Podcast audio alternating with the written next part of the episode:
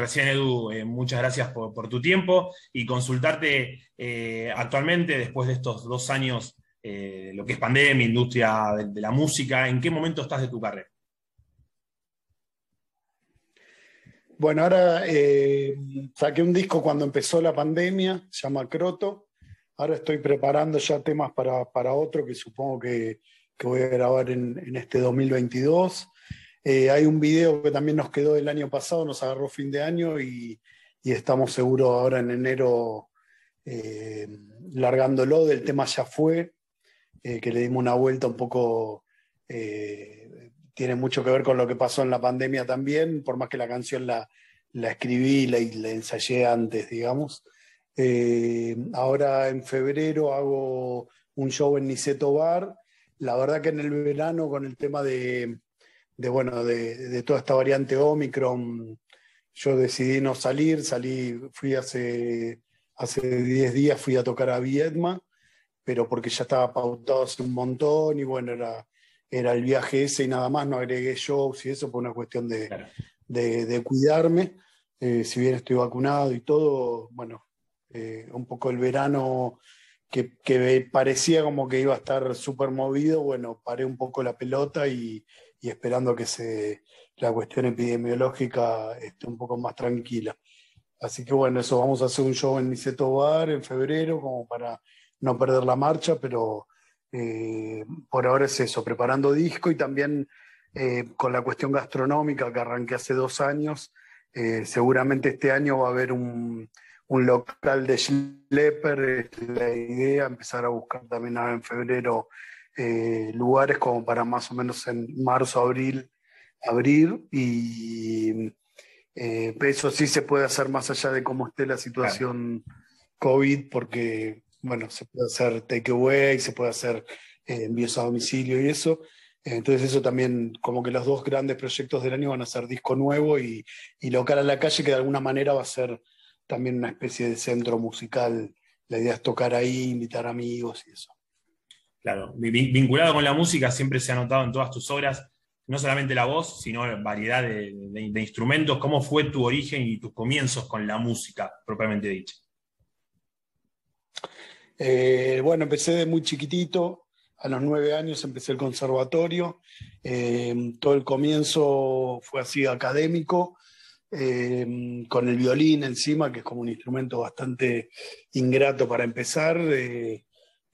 Pero bueno, al mismo tiempo empecé a estudiar guitarra, piano, un poco lo pedían en el conservatorio y a mí también me entusiasmaba por mi lado aprender canciones, sobre todo en la guitarra, instrumentos autóctonos, eh, charango, sí, cusquena, todo eso empecé también a esa edad, tipo a los 12 años.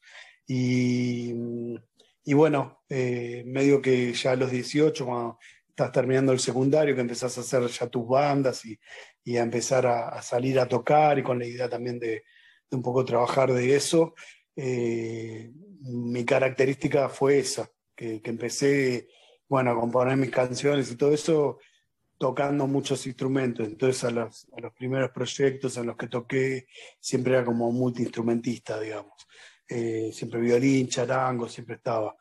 Eh, y bueno, y después fue una característica mía que, fui desarrollando. Hoy en día, justamente ahora estoy con una lupera, eh, viendo cómo hago para, para todos eh, esos instrumentos y chirimbolos que toco un poco algunos mejor que otros, pero bueno, de todo un poco, eh, poder armar un show en el que yo vaya paseando un poco entre, entre instrumentos y canciones, hacerlo bien dinámico y eso y ver como un poco lo del hombre orquesta llevarlo a un show eh, unipersonal, digamos. Hablaste recién un poco de shows y un poco de, tus comienzos, y mi consulta tiene que ver un poco con esto, con la medida que, te fuiste afianzando como músico. ¿Qué cosas destacás de la popularidad hasta la popularidad, me imagino, e, extrema eh, en, en aquella mitad de década del 2000? ¿Y qué cosas decís, no quisiera volver a pasar por esto? ¿Cuáles son las dos cosas, los dos pueblos opuestos de lo mejor y, lo no tan bueno de la popularidad y, allá arriba de, lo que es la fama? Eh, no, hay algo raro porque vos buscás eh, un poco el, el, aplauso, es como que el músico, por alguna cuestión que cada uno verá, yo la mía la pude como entender después de muchos años de, esa necesidad de, del aplauso. Eh, siempre tiene que ver con algún vacío que tenés, eh, personal, que necesitas llenar con esos aplausos. Otros lo, lo buscan con, con la guita, otros con el poder, otros con, qué sé yo, eh, ser alguien a nivel social, qué sé yo, tener un título, ese tipo de cosas. Eh, pero bueno, después cuando lo tenés hay, eh, bueno, hay algunas cosas que vos no buscabas que vienen con eso, como, qué sé yo, yo soy bastante tranca, digamos, soy bastante vergonzoso, bueno, el hecho de, de, de ser conocido te hace que la gente quiera un autógrafo tuyo, fotos y qué sé yo, que está bien y que yo... Y por ahí siempre hubiese preferido ser más anónimo.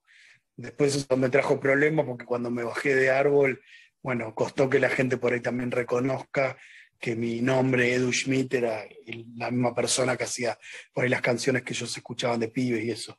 Eh, creo que eso, creo que eh, algo decía el Piti Álvarez, ¿no? De eso, que es como que al que le gusta ser libre, eh, la popularidad le da libertad, porque por ejemplo te da una libertad económica, te da una libertad de que de alguna manera en tus shows puedes hacer lo que quieras, puedes decir, bueno, quiero tal escenografía, quiero tal, tocar con tal músico, todo eso es como que lo pensás y medio lo gestionás un poco y, sale, eh, pero al mismo tiempo perdés mucha libertad, digamos, a mí no me pasó de no poder salir a la calle, pero sí de, cierta cosa de ser conocido que a mí me pone un poco medio así incómodo. Bueno, fue una cosa eh, que, me hubiese gustado no, pasarla, digamos, me hubiese gustado, eh, así como, qué sé yo, si el carnicero de tu barrio es súper grosso y hay cola para comprar carne, que sea después a la calle no tiene que firmar autógrafo, nadie le pide que sea buena persona, que haga todo bien, que nadie le está encima de lo que hace o deja de hacer. Es el carnicero, qué sé yo, como cualquier otro trabajo, ¿viste?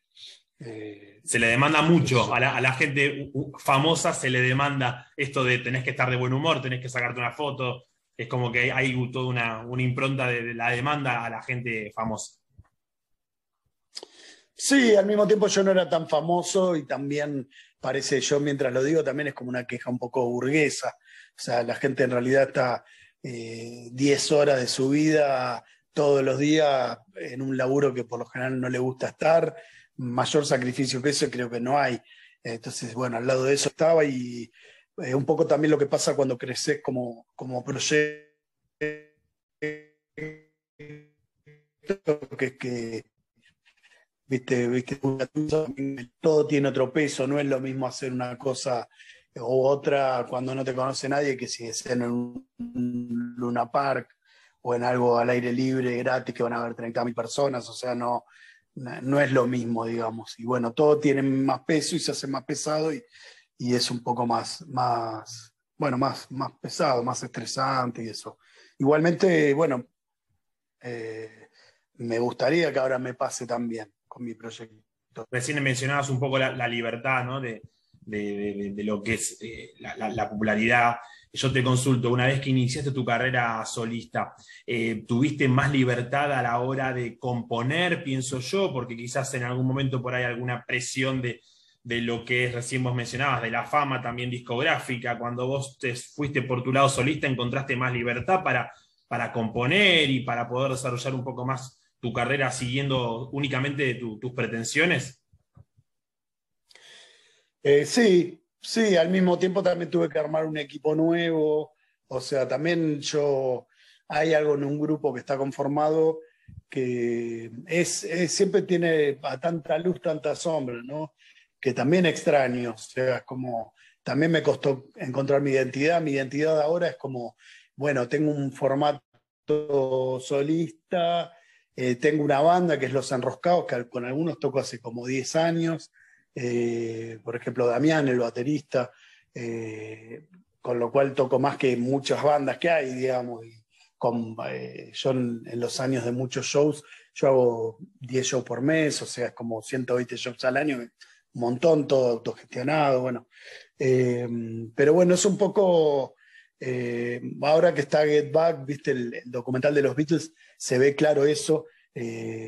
bueno, eso, por momentos cuando los ves tocar juntos decís, qué alucinantes son los Beatles, o sea, pelan unos temas que están, vos decís, me muero por tener una canción así, y al mismo tiempo hay una tirantez así, en todo grupo que está hace muchos años, digamos, un desgaste, un, bueno, eh, todo, eh, digamos, todos tienen que estar como de acuerdo con todo, bueno, eh, que es la parte más hincha pelota, por ahí está en un grupo después de muchos años. así que bueno, siempre un poco de cada cosa. Ya me fui por ahí de tu pregunta, pero medio... No, no, está, perfecto y está contestada. Si tuvieras que, elegir eh, algún tema de todos los que has compuesto a lo largo de toda tu carrera, ¿con cuál te quedas? ¿Cuál es el tema que imaginariamente tendrías en, tu mesa de luz, ese tema que, más te gustó de todos los que compusiste?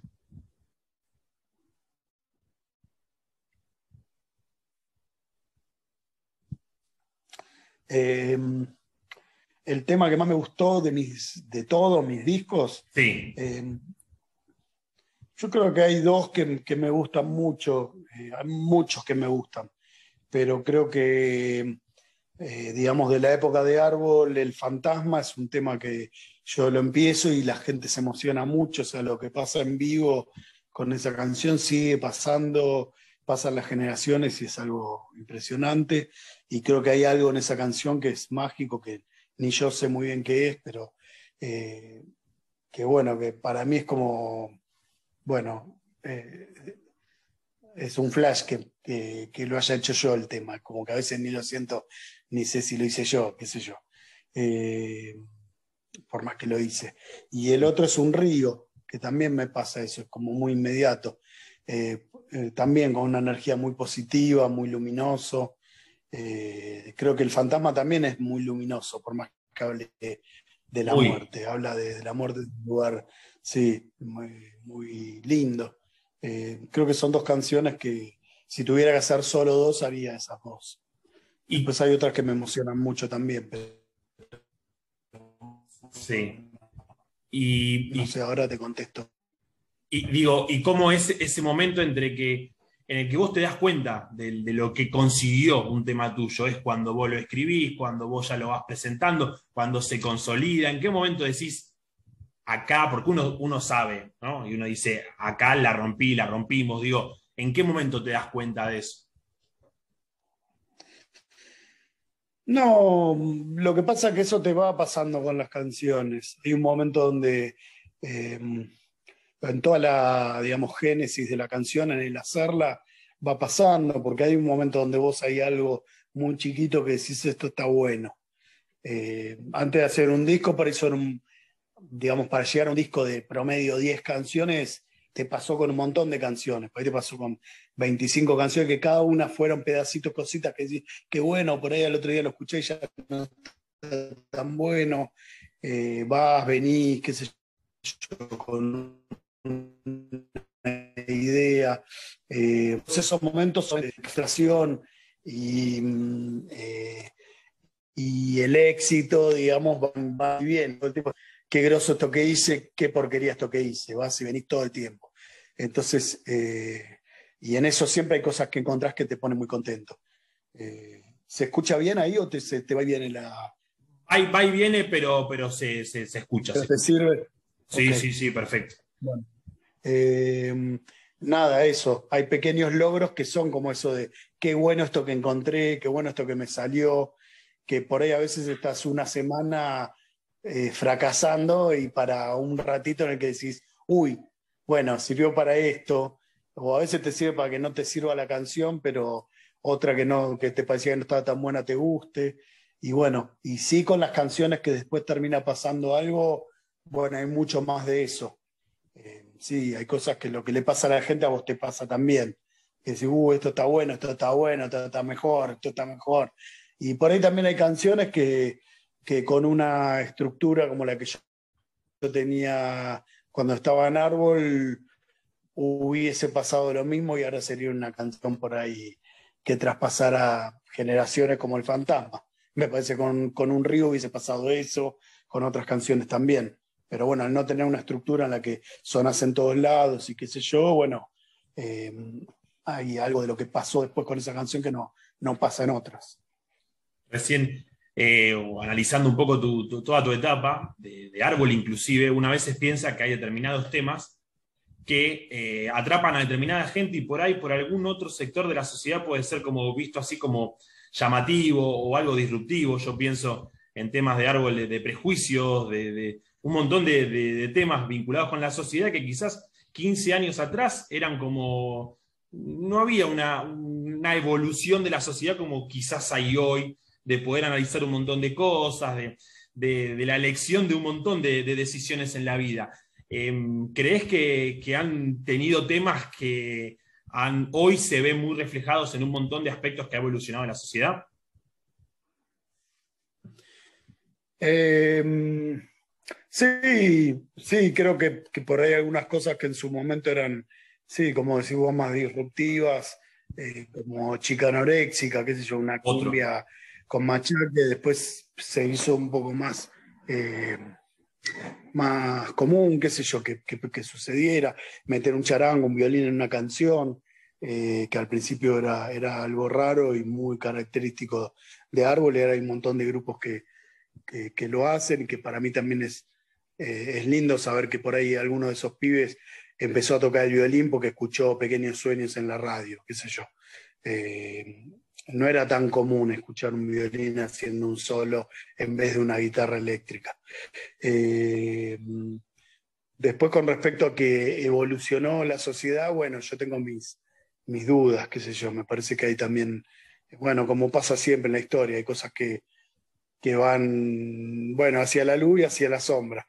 Eh, eh, pero bueno, sí, con respecto a poder, bueno, vos nombraste un tema que ya desde el título habla algo de lo que ahora se está hablando mucho, que es el prejuicio, ¿viste? Poder escuchar sin prejuicios eh, está bueno, por ahí la canción lo hablaba irónicamente, porque en realidad es un tipo que putea mucho a uno que no, ni conoce, eh, pero sí en eso creo que, sobre todo con el movimiento de, las mujeres eh, en el mundo eh, los varones tuvimos que revisar muchas cuestiones y, prejuicios que teníamos y eso, y la sociedad en general, y ahora se habla de deconstruir eh, todo. Creo que la música también se está deconstruyendo. Eh, al mismo tiempo, bueno, no noto mucho en los últimos tiempos, si bien hay, hay cosas que son vanguardistas que a mí me gustan y que, y que son nuevos estilos como el trap, el rap, bueno, el rap viene de los 80, pero el trap y todo eso, me parece que hay algo en eso nuevo y que sirve para que una generación de pibes ya mm, que tienen la mitad de mi edad, eh, bueno, empiecen a, hablar de otra manera, a vestirse de otra manera, es como algo ya que se hace cultural en general, que está bueno, que hayan cambios. En general creo que, bueno, que, no está viendo algo así muy que ponga en jaque nada. Igual me parece que tampoco en los 90 o en los 2000, en los años en los que yo por ahí sonaba más en la radio, tampoco pasó tanto como pasó, qué sé yo, en los 80 o en los, en los 60. Eh, pero bueno, eh, en eso creo que, la, que, no hay tanta evolución, por más que, los medios tecnológicos crezcan mucho eh, y ahora tenés todo en un celular, estamos haciendo esta entrevista en un celular bueno, creo que no, no hubo algo tan disruptivo. Por más que sí hubo una revolución desde la tecnología, si se quiere. Claro, uno, lo que yo pienso es que a veces los temas tienen que ver un poco con, los momentos, ¿no? Porque hoy escuchar un determinado tema te puede a vos llevar a un determinado lugar y 20 años, dentro de 20 años, quizás te lleva a otro. Esto de lo que hablamos recién con, prejuicios, quizás hace 15 años tenía otro significado y hoy lo escuchás y empezás a, relacionarlo con un montón de, aspectos que es cierto lo que vos decís hay buenas y malas, hay luces y sombras del, desarrollo de la sociedad, pero hoy quizás, como decías vos recién, de las mujeres y también de, libertad y también de, igualdad en un montón de cuestiones, hoy se va viendo distinto. Por eso mencionaba que, que no sé si el cambio, la evolución 100% de la sociedad para bien, pero el cambio te lleva a ver una canción de determinada forma. Sí, sí, sí, eh, sí, puede ser que sí, con otros ojos, sí. Exacto. Eh, sí. Eh, también, bueno, hay cosas que ya, que es lo que pasa siempre cuando algo pasa medio y es novedoso, que después, bueno, deja de ser novedad, pero no sé, nombras prejuicio y es un tema que tiene arreglo de cuerdas, está en, está en tres o cuatro compases distintos, súper complejo musicalmente. Eh, sin embargo, al ser todo computeada, lo cantaban nenes desde los dos años y si había un Osvaldo en la familia le daban con un caño, o sea, es algo que, y que encima habla de los prejuicios, ya tiene cierta eh, mirada crítica hacia, hacia, cuestiones sociales y eso. Eh, me parece que ahora no hay todo eso junto en una canción, en tantas canciones dando vuelta. Eh, y te estoy hablando de un tema que yo no, no compuse, yo arreglé, hice el arreglo de cuerdas, di un par de, de ideas y eso de lo instrumental, pero es una canción que, que, compuso Sebas, del bajista de Árbol, pero eh, digo, ahora es como, eh, bueno, la revolución pasa por otro lado, por, por, simplificar, porque haya menos instrumentos. Yo en mis discos también no, no soy tan sofisticado desde lo compositivo, por ahí uso menos cambios armónicos, qué sé yo. Sí, hay una mirada distinta. Eh, Sí, me parece que hace 30, 40 años, incluyendo mi producción, eh, el cambio no es tan drástico ni tan eh, ni pone tan en jaque eh, la generación anterior. Creo que con e, esta generación, no tanto en lo musical, pero sí con un montón de cuestiones que tienen que ver con lo sexual, por ejemplo, con, con el tema de, de decisiones con respecto a cómo vestirse, lo sexual, cómo tratar al otro y todo, eh, si es por ahí choca más con, con la generación, por ejemplo, mía. O sea, mi hija choca más conmigo que yo con mis viejos, hace 20 años. Sí. Bueno, Edu, te, hago la última consulta y te, agradezco por tu tiempo. Recién mencionabas un poco la incursión también en, en paralelo con la gastronomía. ¿Cómo fue ese comienzo? Dijiste, mencionaste un poco el tiempo, tiene que ver un poco con, el origen también de la, de la, pandemia. ¿Cómo fue que fuiste incursionando en, ambos proyectos eh, a la par? Bueno, yo empezó la pandemia y me faltaba un tema para terminar de mezclar el disco. Me encontré suspendiendo giras, bueno, eh, y sin nada que hacer, pues no podía tocar, no podía hacer nada. Eh, me gusta cocinar, me puse a cocinar. Cuando me avisa Álvaro Villagra, que es el ingeniero que mezcló el disco, que, pudo mezclar la última canción, me la manda, me parece que está bien la mezcla. Eh, había como investigado del niche de papa, que es una comida particular judía muy, muy, muy de cumpleaños y muy que siempre te la acordás. Eh, la había estado como investigando obsesivamente, como como si decís, bueno, qué sé yo, quiero sacar un tema de los Beatles y igual, no sé, bueno, que, que, tenga el mismo gusto y todo. Y decidí eh, eh, regalar niches a los periodistas, también porque era algo que podía enviar a la distancia, no podíamos salir de casa. Entonces dije, bueno, mando motitos con con una docena de niches y el disco para que lo escuchen, así como una cosa de prensa que yo desde muy chico hago. Yo a los 20 años hacía frascos de berenjena en escabeche, iba a la compañía y con eso los convencía de que me den pelota y qué sé yo. Y bueno, con mi novia dijimos, ¿por qué no hacemos un emprendimiento con esto? Eh, y, y, bueno, salió Schlepper, todos los discos son todos con O, eh, el emprendimiento Schlepper es todo con E, el Pekele de Schlepper, que quiere decir la viandita de, de Schlepper. Schlepper es Croto en Yiddish. Eh, el disco se llama Croto, entonces salió Croto y Schlepper al mismo tiempo. Lo presentamos vía streaming, vos podías pedir comida que te cocinaba yo y ver un streaming que habíamos grabado acá en casa. Eh, y bueno, terminamos presentando los dos proyectos y durante la pandemia más fuerte, así cuando no se podía salir, bueno, eh, tenía más como músico, estaba cocinando todo el día, todos los días. Eh, y, bueno, hoy por eso cosas que, que, van en paralelo. Cuando hay un show en Capital, tratamos de también que, que Schlepper participe, que haya comida mía. Eh, y la idea era, bueno, este verano, fue, era en el 2021, pero también con la Delta no pudimos salir, pero hacer una gira cocinando y tocando. Que bueno, quedará para este 2022 como otro proyecto eh, a seguir. Así que bueno, eh, ese es brevemente. Eh, Schlepper es un, por ahora es un delivery de comida tradicional judía con muchos platos que cocino yo y que con mi novia acá con las cuatro manos. ahora funciona viernes y sábado y para las fiestas judías. Y bueno, la idea es que en este 2022 tenga un lugar a la calle que funcione de martes a domingo. Bueno, excelente, muchas gracias por, por tu tiempo. Para mí es un honor que, hayas estado y en febrero te estaré viendo en Capital. Entonces. Bueno, dale, nos vemos el 12 de febrero acá en, en Nicetogar. Te mando un abrazo y espero que haya servido la nota, eh, a pesar de por ahí los idas y vueltas entre Wi-Fi y, datos. Espectacular, Mi, agradecimiento y mi, admiración por todo. Bueno, gracias a vos. Te mando un abrazo. Bueno, un abrazo.